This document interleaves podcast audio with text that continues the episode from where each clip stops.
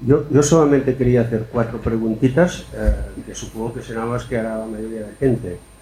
21 millones de bitcoins, como has dicho antes, eh, te has equivocado en la cantidad, hoy en día somos 7.500 millones. Se añaden 80 millones cada año a la humanidad. Dentro de 35 años, según Naciones Unidas, seremos 12.500, que se mantendrán hasta el 2100. Ya me explicaréis cómo haréis con 21 millones. Segundo punto, la microcomisión, cuando me dices que para el comprador y vendedor supone una transacción limpia, yo me pregunto, ¿este 0,2 o 0 algo, algo tiene que haber de comisión, disminuye la cantidad de precio de venta o no? Que me lo aclares. Después, tema supercomputación. Cuando aparezcan las encriptaciones cuánticas y los ordenadores cuánticas, cuánticos, ¿cómo os lo vais a manejar con este tema?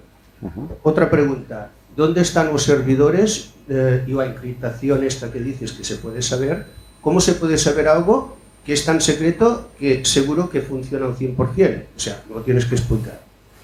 Y después, ¿qué pasaría con una erupción solar que viniera una tormenta de estas de fotones y de, y de electrones y que deja a toda la red mundial completamente caput? Sería como una guerra con el oro comparado con los bitcoins. Y acabo. Eh, con esto ya está, gracias. Sí, sí. Vale, voy, respondiendo pregunta a pregunta. El tema de los 21 millones es porque te he dicho que hay 21 millones de bitcoins. Pero si te digo que hay 21.000 trillones, no sé tanto cuántos son, ¿eh? pero vamos, 21.000 trillones de satosis, que es la unidad de 0,000 así hasta 7 ceritos y un 1 al final, 8 decimales, pues a lo mejor te deja más tranquilo y dices, bueno, 21.000 trillones, pues a lo mejor esto es más que la población que tenemos en la Tierra durante un periodo largo. Simplemente es porque la unidad hemos dicho que es un Bitcoin. Pero imagínate que te hubiera dicho que me es un Bitcoin, la unidad la hemos determinado que es la última fracción de esos decimales. Si además se nos queda pequeño porque un Bitcoin valiera no 200 euros como hoy en día, sino que te valiera a lo mejor 2.000, 2.000 millones, por ejemplo, por poner una barbaridad, pues pasaría que simplemente dices, hombre, el octavo decimal de Bitcoin a lo mejor hasta tiene valor. Hoy en día es despreciable, no vale para nada. Ocho decimales, el último es nada. Pero si valiera eso un Bitcoin, seguramente, en vez de tener esos decimales, tendríamos más. Y lo que es importante es, no va a haber nunca más de 21 millones, lo cual no quiere decir que no se puedan fragmentar tantas veces como tú quieras.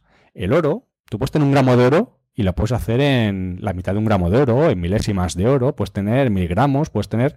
Claro, lo que sucede es que hay un cierto límite físico para ser capaz de pesar una báscula de precisión cuánto es un miligramo de oro. Pero, pero por poder partirlo en trozos más pequeños, hasta que llegues a un átomo que sigue siendo, manteniendo las propiedades del oro, puedes tener muchos, muchos, muchos millones de, átomos de oro en, un gramito. O sea, ahí tienes para aburrir. Pues con Bitcoin te pasa igual. Pero la ventaja es que al ser digital, al ser electrónico, esa división la puedes hacer tú arbitrariamente las veces que tú quieras y no hay límite. O sea, si tú quieres dividir tan solo 8 decimales, 8. Pues si mañana quisiéramos hacerlo con 16 o con 128 o con 200 decimales, se puede hacer perfectamente. O sea que esa parte quizá no es tan grave. Es cierto que al principio cuando uno piensa, hombre, con la población que somos, solamente 21 millones, a mí se me queda, se me antoja pequeño. Pero es porque estamos pensando en un Bitcoin, como unidad un Bitcoin. Pues si pensáramos en 21 mil millones de trillones de esa unidad peñita, dices, hombre, a lo mejor ya son bastantes. Y no tienes por qué ser que una persona tenga un Bitcoin. Es que puedes tener 0,001 Bitcoin y ser un tío rico. Es que puede ocurrir perfectamente. No es una barbaridad. Entonces, quizá eso de los 21 millones no es tan, tan crítico, ¿no? La comisión esta que antes comentamos, decía, pues a lo mejor puede ser una comisión de cero, cero euros exactamente, o dos céntimos, por ejemplo, equivalente a dos céntimos.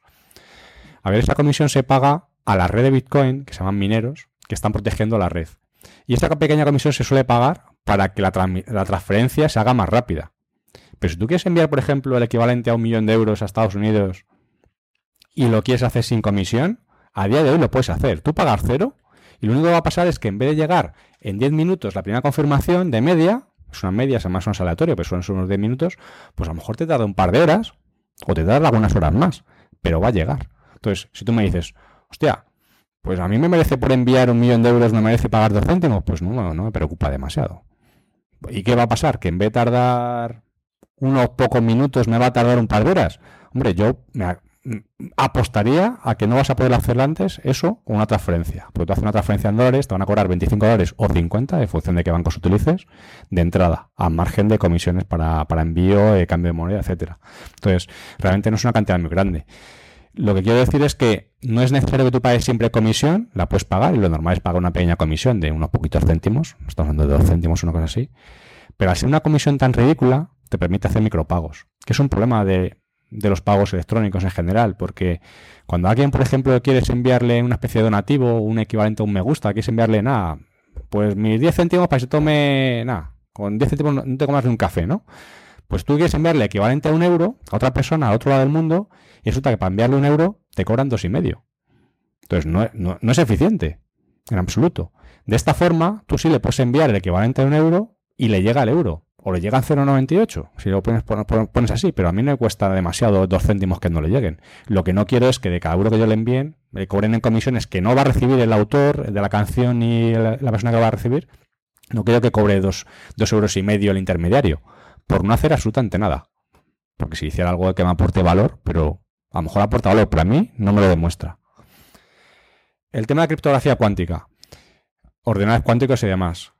A ver, aquí decirte que utilizamos en Bitcoin utilizamos criptografía, que es de curva elíptica, para la cual al día de hoy ni siquiera se ha encontrado una solución teórica por la cual se pueda romper esos algoritmos.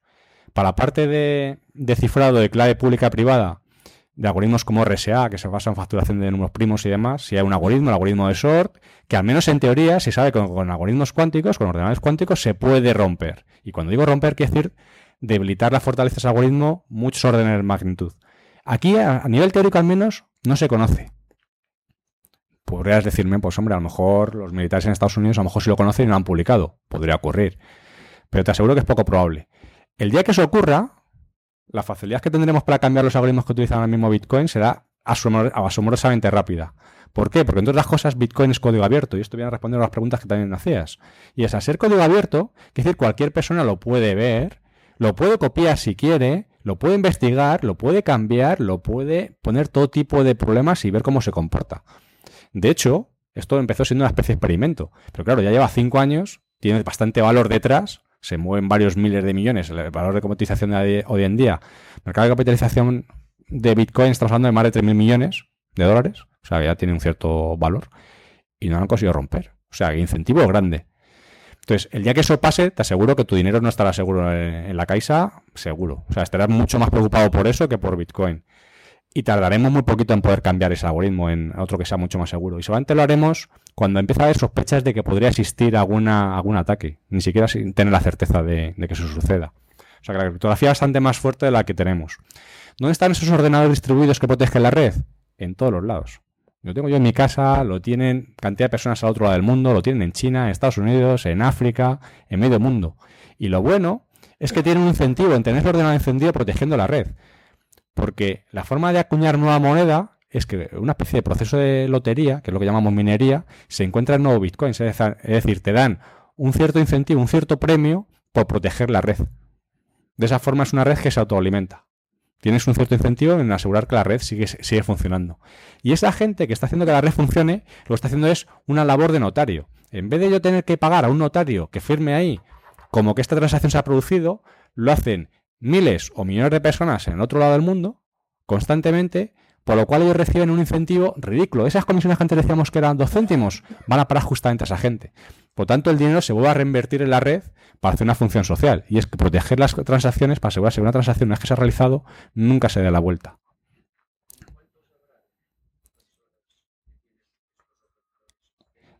Hay miles, en el pasado eran bastante menos, pero con ordenadores muy poquito potentes, y hoy en día la potencia de la red es bestial, pero son ordenadores especializados. Ya no es tan fácil como tener un ordenador en tu casa utilizándolo para minar bitcoins. Ya estamos hablando de data centers bastante grandes con chips especializados. Esos bitcoins Tú mismo puedes elegir tener tu ordenador minando libremente. Yo mismo con un ordenador normal y corriente lo puedo hacer. Otra cosa es que sea más o menos eficiente, porque obviamente tengo que tener un ordenador corriendo, ejecutando un algoritmo, gastando energía, al fin y al cabo, para conseguir minar bitcoins. Pero cualquier persona puede ser un minero, no tiene ninguna dificultad.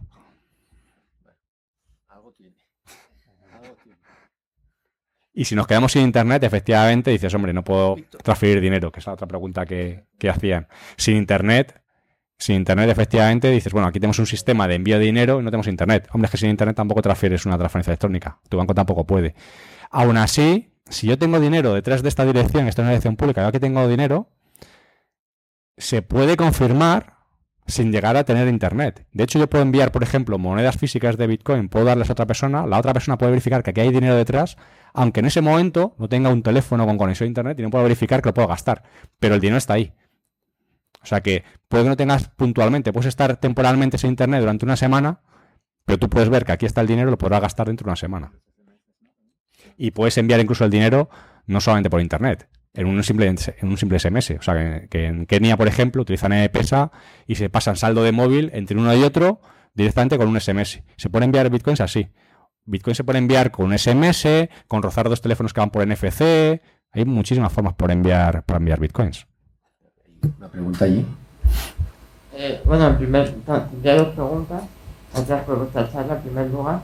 La primera pregunta sería es un poco de sentido común. Es decir, este experimento ya lleva años, tiene unas comisiones muy bajas, está descentralizada la banca, etcétera, etcétera. Entonces mi pregunta es, ¿por qué los comercios todavía no se han atrevido a implantar esta moneda?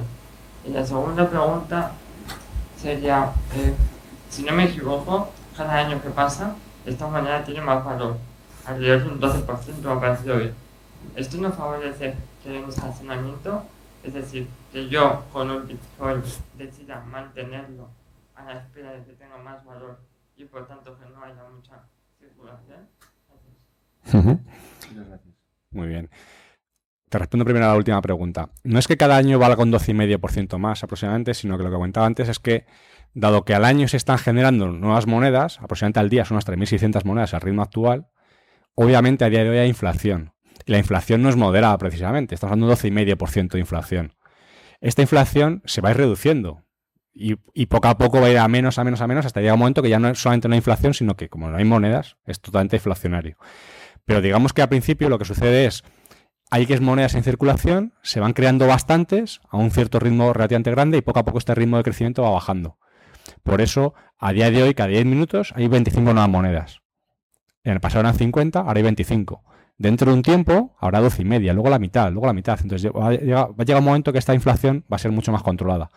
A día de hoy todavía no es un buen sistema, desde luego, como reserva de valor, porque uno dice, hombre, si sigue habiendo este número de monedas, hay un 12,5% más de monedas en un solo año, pues lo normal es que o mucha gente las aprecia, por tanto suben de valor, o lo normal es que bajen de precio. Sí que es cierto que en el largo plazo, y esto no contradice la otra parte, en el largo plazo, si solamente va a haber 21 millones y poco a poco la aceptación de la moneda cada vez es mayor, uno diría, ¿por qué voy a gastar ese dinero si a lo mejor en un futuro vale más? Porque claro, es normal que cuanta más gente acepta la moneda, más aceptación tenga, lo normal es que suban. Bueno, pues hay casos que habréis leído sobre en internet de gente que en un momento dado compró una pizza por 10.000 bitcoins, que hoy en día con esa cantidad se podrá comprar varias mansiones, pero no lo hizo en su día y pagó lo que era equivalente a una pizza. Bueno, lo que pasa es que en su día pagó lo que valía la pizza. Si esa pizza valía 50 dólares, pues lo pagó tranquilamente el equivalente en bitcoins, que en ese momento eran un montón de bitcoins. Hoy con uno solo hubiera pagado la pizza y le hubiera sobrado bastante. Eso hace que haya gente, como tú dices, que puede tender a ahorrar. Pero si eso fuera así, el precio de Bitcoin solamente habría subido. Y no, no ha subido. Ha subido, ha bajado, ha hecho de todo. Bitcoin ha llegado a valer 1.200 dólares y estamos a 200. También ha valido uno, ¿eh? O sea, ha pasado de todo. Y esto simplemente es un proceso normal y natural en el cual estamos en un mercado que se está capitalizando, todavía estamos descubriendo cuál es el precio y como las reglas de juego aquí son oferta y demanda, nadie sabe cuál es el valor real de esos bitcoins, por tanto subirán y bajarán. Lo normal de esperar es que si realmente esta moneda tiene éxito, su valor se disparará.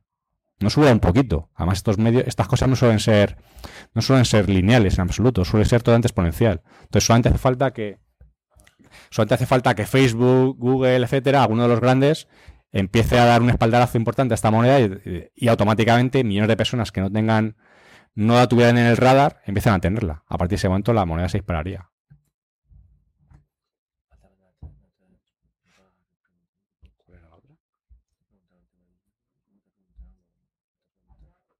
La otra pregunta, ¿cuál era la primera? Perdón. Sí, porque los comercios no lo habían adoptado todavía, ¿no? Si es tan favorable. La moneda como tal es muy volátil todavía. Entonces, ¿qué es lo que sucede? Cuando tú pones un precio en euros, tú por ejemplo tienes una tienda física, tú tienes tu precio y tienes, dices, esto, este producto vale 25 euros. Y puedes mantener esa etiqueta de 25 euros durante bastante tiempo, al menos un mes. Es bastante habitual. Cuando tú esto lo tienes en bitcoins, Bitcoin sube y baja de precio muchísimo a lo largo de un día. Decir, en cuestión de un par de horas puede haber subido o bajado dos euros perfectamente. O sea, es una cosa hasta normal. Es casi hasta sano, te podría decir. Entonces, esa volatilidad hace que en una tienda, en un comercio normal, tú tienes que tener una referencia seguramente en euros, porque por desgracia las nóminas tú las pagas en euros, a tu proveedor les pagas en euros, y tú lo que no quieres es tener un ingreso en una moneda como Bitcoin, que posiblemente a largo plazo, seguramente se, si tiene éxito, seguramente se, se un montón. Sí, sí, a largo plazo. Pero es que tú tienes que pagar todos los meses, tienes costes y tienes que pagarlos. Entonces, no puedes estar sujeto a ese tipo de cosas. ¿Qué es lo que sueles hacer? Utilizas, utilizas procesadores de pago que ellos, su reciben los bitcoins, automáticamente te lo están convirtiendo directamente a euros. Pero los productos físicos, el precio, la etiqueta se la pones en euros. Entonces, ¿dónde se empieza a utilizar mucho más? En los comercios que están en Internet. Porque ellos actualizarte el precio en euros o en bitcoins es muy sencillo. De hecho, te han automatizado. Ellos dicen, yo quiero que esto valga 25 euros. ¿Que el Bitcoin ha subido? Pues serán menos Bitcoins. ¿Que el Bitcoin ha bajado? Serán más. Pero eso te actualizan cada 5 minutos. No tienen problema. ¿Vale? No, eh, a ver, un par de preguntas. Quería haceros. Primero, eh, ¿quién emite los Bitcoins? ¿Y quién decide emitir Bitcoin? Esto primero. Y después también me gustaría saber cómo están reaccionando los estados. En el sentido de que si yo ahora, no sé, con un ordenador, pago en Bitcoins, me van a emitir una factura en Bitcoins está permitido hacer esto. Vale. La parte de emisión. Aquí dos aspectos importantes de Bitcoin, por lo que decíamos que es una moneda totalmente descentralizada. Y es descentralizando dos aspectos. Uno, la emisión de la moneda, es descentralizada, es decir, no hay un banco central que decide imprimir el dinero. Y esto quiere decir que esos bitcoins aparecen en cualquier lado del mundo, cualquier ordenador del mundo que está dedicado a la minería, por un proceso básicamente de azar. Por lo tanto, esos bitcoins están repartidos, muy bien repartidos y totalmente al azar. De ahí que sea totalmente descentralizado. Por supuesto, sí, se crea nueva moneda, pero a un ritmo predeterminado, se sabe cuántas va a haber, etcétera. Es decir, está perfectamente controlado. Y no es una barbaridad, o sea, no es tú estás creando una barbaridad de dinero solamente para ti, no, no, está súper repartido en ese sentido. Y además está repartido en base a, digamos, el equivalente a cuánta capacidad de cómputo tú estás poniendo a la red, cuánto tú estás aportando. Por lo tanto, es como cuántos billetes de lotería tú estás jugando, pues tendrás más posibilidades o menos de que te toque. No tienes nunca la garantía, te va a tocar, pero tendrás más posibilidades si compras más, más lotería. Pues aquí es algo parecido. Entonces, esa misión es totalmente descentralizada.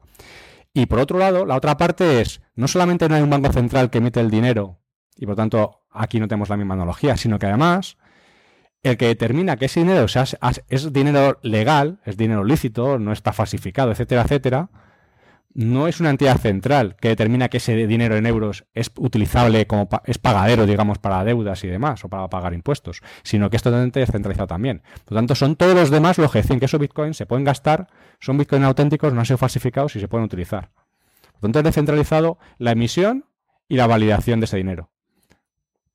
¿Vale? En cuanto a la parte de la banca y los, y los estados. Eh, ¿Cómo están reaccionando los estados? Creo que afortunadamente todavía no están demasiado preocupados. Creo, y digo afortunadamente porque creo que es una es bastante bueno para la sociedad que esto vaya penetrando las capas más bajas y poco a poco vaya creciendo. Para evitar regulaciones prematuras. Que al final hay que regularlo, lo tengo clarísimo. Pero cuanto más tarde llegue esa regulación, seguramente sea bastante mejor para los intereses de los usuarios. Lo ven con preocupación. Hay todo tipo de noticias. Desde el Banco, por ejemplo, de Inglaterra, que dijo en su momento, tecnologías como esta, como blockchain, nos pueden dejar fuera de juego, porque claro, de repente no tenemos el rol de nosotros creamos el dinero, nosotros decidimos el tipo de interés, nosotros decidimos manipular, entre comillas, con otras palabras. Decía, no decía manipular, decía otra palabra, pues básicamente lo mismo. No podemos manipular el dinero tal y como queramos, ahora de repente este monopolio se nos acaba. Entonces lo vean con preocupación. Por otro lado, esta tecnología, la, la tecnología que hay detrás de Bitcoin, la cadena de bloques, se puede utilizar para hacer mucho más eficientes muchas operaciones que los bancos hacen a día de hoy. Es decir, las transferencias SEPA y SWIFT entre distintos bancos es una transferencia que tú haces desde aquí hasta Alemania, te tarda dos días y pico, simplemente porque tiene que pasar, por los procesos de, verificación, muchos de ellos manuales. Eh, debería ser mucho más rápido. pero pasa por una cámara de compensación, si no pasa por varias, etcétera, etcétera. Si todo esto lo puedes hacer con la cadena de bloques, quiere decir que entre los bancos podrían tener un sistema como la cadena de bloques, para la cual los usuarios ni siquiera fuera visible, o sea, tú ni siquiera seas consciente de ello, se podrían hacer los pagos entre ellos en cuestión de minutos y con una seguridad mucho mayor de la que tiene actualmente.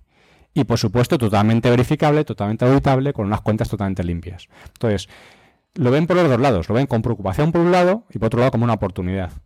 Preocupación porque los bancos están viendo que gran parte de sus márgenes en algunas operaciones se les van a diluir. Si la gente empieza a utilizar este mecanismo como forma habitual, difícilmente te van a poder cobrar unas comisiones que pueden cobrar en algunos servicios actualmente como las cobran, porque se dan cuenta que la gente tiene otras opciones. Sin pasar por el banco puedes hacer lo mismo, mucho más rápido y más barato. Entonces, ahí tienen las dos, las dos partes. Y, y lo ven con preocupación, porque es como decía antes, que están viendo también que, que hay nuevos competidores en este nuevo sector, hay nuevos competidores que no están jugando a sus mismas reglas y les pueden romper el mercado. Yo me acuerdo perfectamente cuando entró WhatsApp, que en su día se intentó primero que la FCC en Estados Unidos, la reguladora, le dijera, no, no, tú eres una telco, por tanto tienes que cumplir con nuestras normativas, tienes que tener una licencia como tal, como telco, por tanto no vas a poder tener un negocio de este estilo.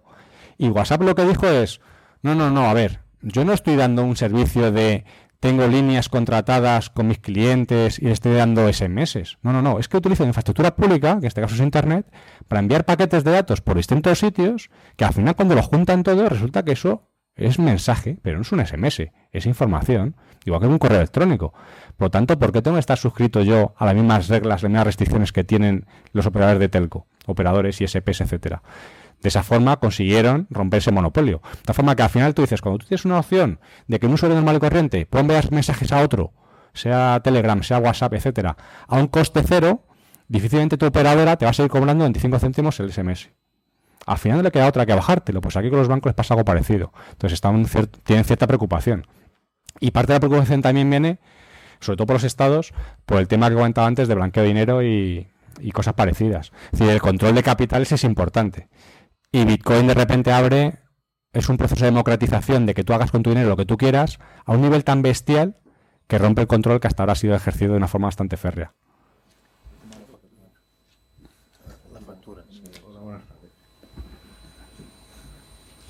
Buenas tardes. A, a ver, yo he venido a esta, conferencia porque había oído hablar de Bitcoin, pero no, no, la verdad es que no, no tenía prácticamente cero. Entonces, eh, uno, uno, bueno, en el texto que me enviaron hay una parte en negrita más que dice cómo se pueden obtener. Y aquí no se ha hablado. O sea, es decir, yo, yo por ejemplo, digo, ah, bueno, ahora salgo de aquí convencido de- de la virguería del Bitcoin. Voy, ¿cómo, cómo, qué hago? Eh, no sé. Ahí tienes. Y esto, y esto hemos hablado mucho. Sí, me, me- me ha, me ha dado la sensación de que era una campaña electoral, ¿no? Eh, nosotros somos la, la hostia y los demás son malos, ¿no? La comparativa con los bancos. Pero eh, la operativa no, no, no lo sé. A ver si me podéis explicar algo. Que salga de aquí sabiendo a ver si, si, si me convencéis cómo puedo empezar. Gracias. La comparativa con los bancos, efectivamente, puede dar la sensación de decir ellos son los malos y nosotros somos los buenos, ¿no? Yo creo que parte del mensaje va por ahí. Pero eh, realmente yo no considero tampoco los bancos sean los malos. Lo que pasa es que veo que con sus reglas del juego. No, no, lo veo, lo veo claro, pero es con las reglas del juego de la banca difícilmente pueden hacer las cosas de otra forma. Es decir, ellos están bastante atados a una forma de funcionar, con la que, por cierto, por otro lado, también se sienten confortables. Es decir, tienen una serie de reglas de juego, tienen un cierto monopolio en un sector importante, en este caso la creación de dinero, y el que ellos, a través de la reserva fraccionaria, puedan crear el 97% del dinero que existe actualmente, pues es un negocio importante, es un monopolio que solamente los estados lo conceden a los bancos, ¿no? Entonces, yo no digo que ellos sean los malos, lo que digo es que también ellos tienen una regulación que posiblemente sea de las mayores que hay, está en un negocio súper regulado, y a pesar de eso, es un sector donde habitualmente siempre hay problemas, siempre hay fraudes y simplemente van cambiando un poco los agentes, pero al fin y al cabo siempre sigue habiéndolo, ¿no? Aquí en el tema de Bitcoin puede haber ese tipo de fraudes también, no te digo que no, pero te da un grado de transparencia distinto al que tenemos actualmente y te permite tener un nivel de control muchísimo mayor.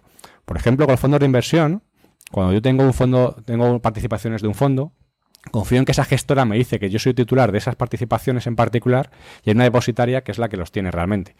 Pero yo tengo que hacer un acto de fe de que esas participaciones están ahí.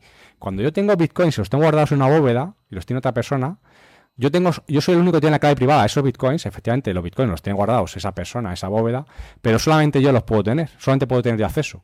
Y además, solamente con la clave, con la clave pública, yo y cualquier otra persona puede comprobar que esos bitcoins están ahí físicamente. No que me han dicho que los tengo ahí, no, no, es que están ahí, los estoy viendo. Entonces tengo un nivel de seguridad quizá, quizá distinto, ¿no?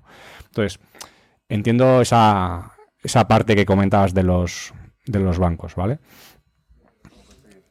Y el cómo conseguir, y el cómo conseguir los bitcoins, hay varias, hay varias formas, hay varias formas de conseguir bitcoins. Una es por tu propia actividad, es decir, tú, estás, tú tienes un negocio, puedes conseguir que te estén pagando en ese negocio en bitcoins directamente, puedes conseguir de esa forma.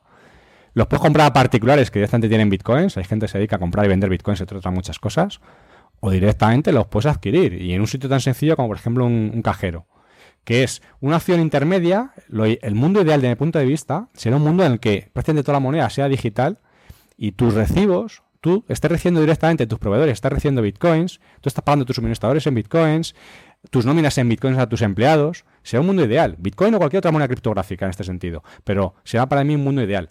Pero lo que sucede es que obviamente tenemos que tocar el suelo y a día de hoy tenemos que estar pasando entre moneda fiat y Bitcoin. Tenemos que hacer esa conversión. Por tanto, un cajero, como por ejemplo este, es una opción perfecta, porque permite directamente poner un billete de 50 y te convierte en Bitcoins automáticamente. O tú tienes Bitcoins y los quieres cambiar, y a la hora que tú quieras, llegas directamente y te lo cambia. Entonces, es una forma bastante sencilla, bastante cómoda de poder cambiar entre una moneda y otra. Y uno dirá, ¿pero para qué quiero tener Bitcoins? Si lo tengo el dinero en 100 euros en billetes, ¿para qué lo quiero en Bitcoins? Bueno, es que comercios que te hacen descuentos por pagar en Bitcoins. Porque cuando un comercio sabe que tú le estás pagando en bitcoins y nunca va a tener retrocesiones, porque sabe que ese dinero es seguro que le va a llegar sí o sí, a lo mejor decide ponerte un cierto descuento. Hay algunas empresas que trabajan con Amazon. Amazon, por ejemplo, no, hace, no acepta directamente bitcoins. Pero muchas otras empresas que trabajan con Amazon sí. Te permiten comprar una tarjeta que te permiten darte un descuento un 4, un 10, entre un 4 y un 8% por cualquier compra que tú hagas en Amazon. ¿Por qué? Porque saben que no van a tener una retrocesión tuya.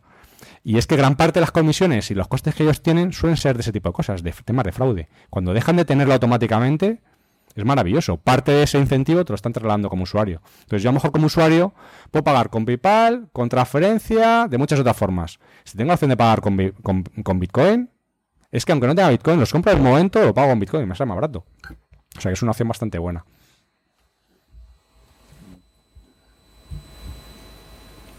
Do- dos cosas. La primera, si entiendes el catalán, voy a hablar despacio. Eh, respecte a la pregunta anterior del, als bancs, el problema és que és hiperregulat, probablement. Llavors poden canviar les regles, com hem vist que fan fàcilment, eh, quan els interessa.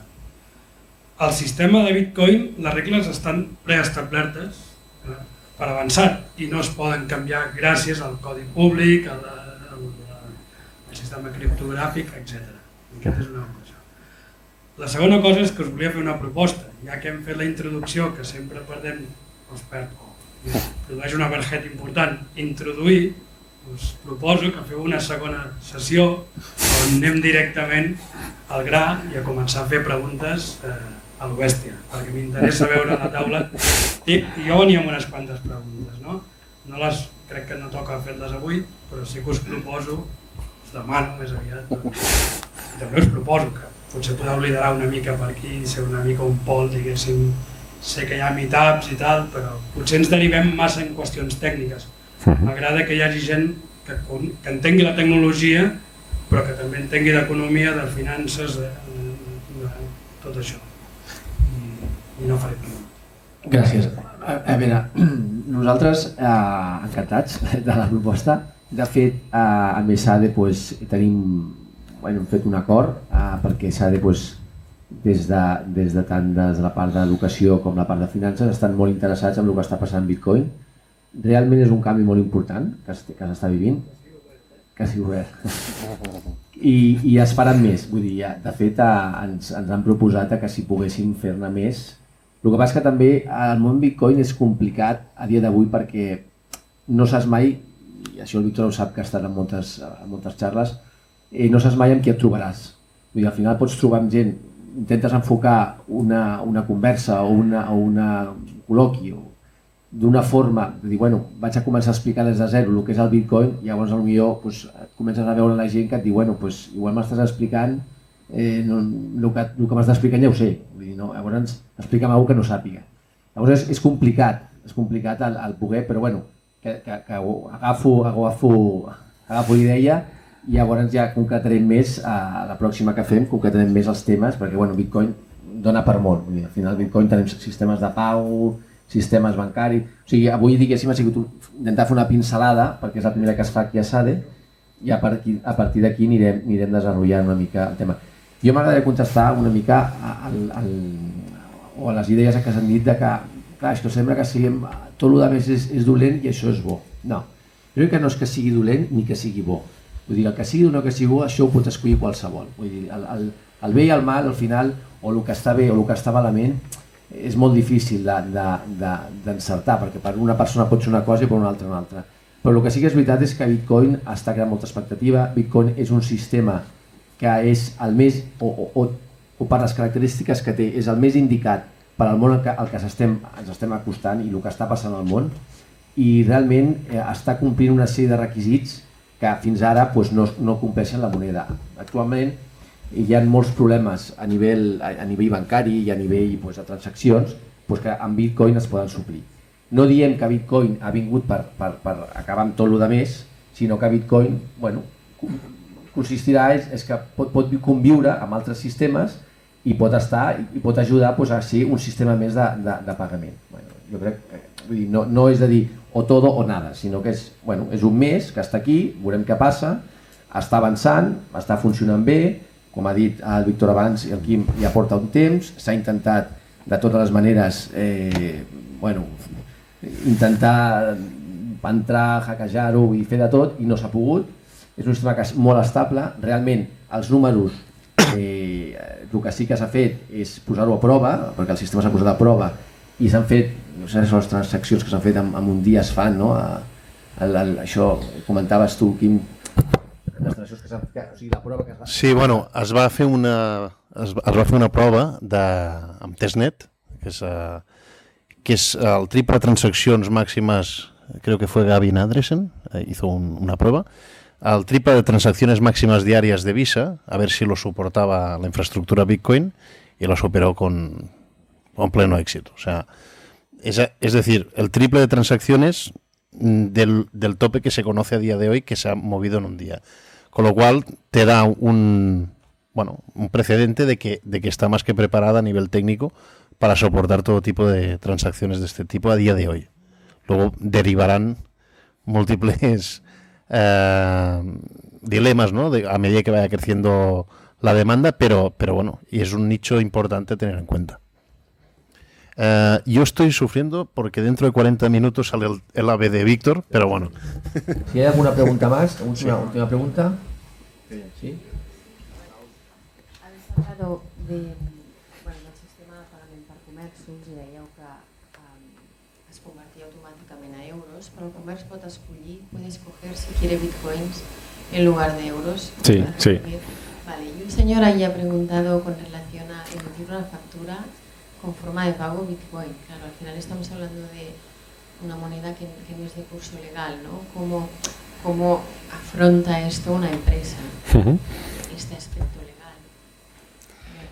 El tema de las facturas, recientemente ha habido, una, ha habido un pronunciamiento que viene desde la agencia, en este caso de Hacienda, en el que ha venido a determinar que Bitcoin, es verdad que todavía no lo considera una moneda de curso legal como tal, pero consideran un tipo de dinero, llaman otro efectivo económico.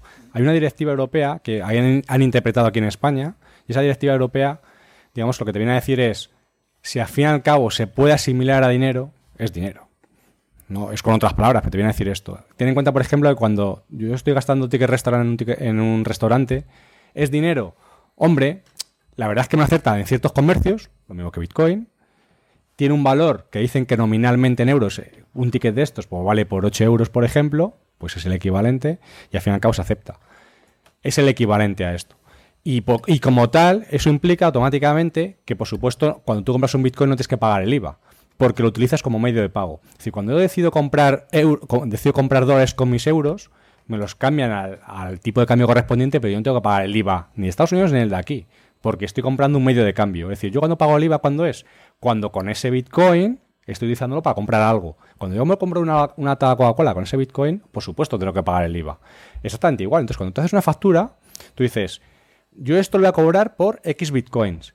Y tienes siempre que poner la moneda correspondiente, el equivalente a tu moneda local en la que tú dejas pagar impuestos, ¿cuánto es el equivalente? Entonces dices, yo voy a cobrar 0,3 bitcoins, que a día de hoy son equivalentes a 50 euros. Y el IVA, que es el 21%, en bitcoins serán esto, que equivale obviamente en euros a esta otra cantidad. O sea, siempre tienes que poner el equivalente. Y de hecho así es como hacer las facturas. Tú puedes pagar una factura, lo puedes pagar en bitcoins o si alguien decide que las sillas estas tienen un cierto valor y tú pagas en tres sillas, vale. Pero obviamente tienes que decir cuál es el equivalente en euros. De hecho, aquí en España se hizo la primera empresa que, su, aparte de la razón social y demás, está en España. Esos 3.000 euros que requieren para inscribirte como una, como una sociedad, esos 3.000 euros que hay que pagar los pagaron con capital social directamente en bitcoins. Entonces, hubo un notario que, por supuesto, tiene que estar un poco al día de cómo funcionan estas cosas, de decir, tú vas a pagar esto en bitcoins y yo tengo que certificar que a día de hoy esto equivale a una cantidad equivalente a un poquito más de 3.000 euros para evitar problemas con el cambio y demás, para asegurarte que tú estás pagando por esa sociedad X. O sea, que puedes hacer facturas en bitcoins perfectamente. Yo, La clave es la orden que se dio, la orden ministerial de hace un mes, mes y medio, donde se dijo específicamente de que las transacciones Bitcoin contra cualquier otra moneda no tienen IVA. Por lo tanto, lo único, como sabemos, todo tiene IVA, menos los cambios entre moneda euro-dólar, Bitcoin. Bitcoin Es legal, es decir, yo no sé hasta qué punto las transacciones con bitcoins son de importes importantes o no, pero si hablamos de de importes importantes, por ejemplo, decido comprar un coche, lo compro en una empresa que me permite pagar con bitcoins, bueno, hasta qué punto, ¿no? A nivel legal, eh, esa empresa está protegida, ¿no? Si se puede certificar que se quedan, eh, bueno, por toda la explicación que habéis dado, sí, ¿no? Pero puede ocurrir también, ¿no? Que, que una persona decida comprar un coche y lo haya pagado y otro diga, eh, no.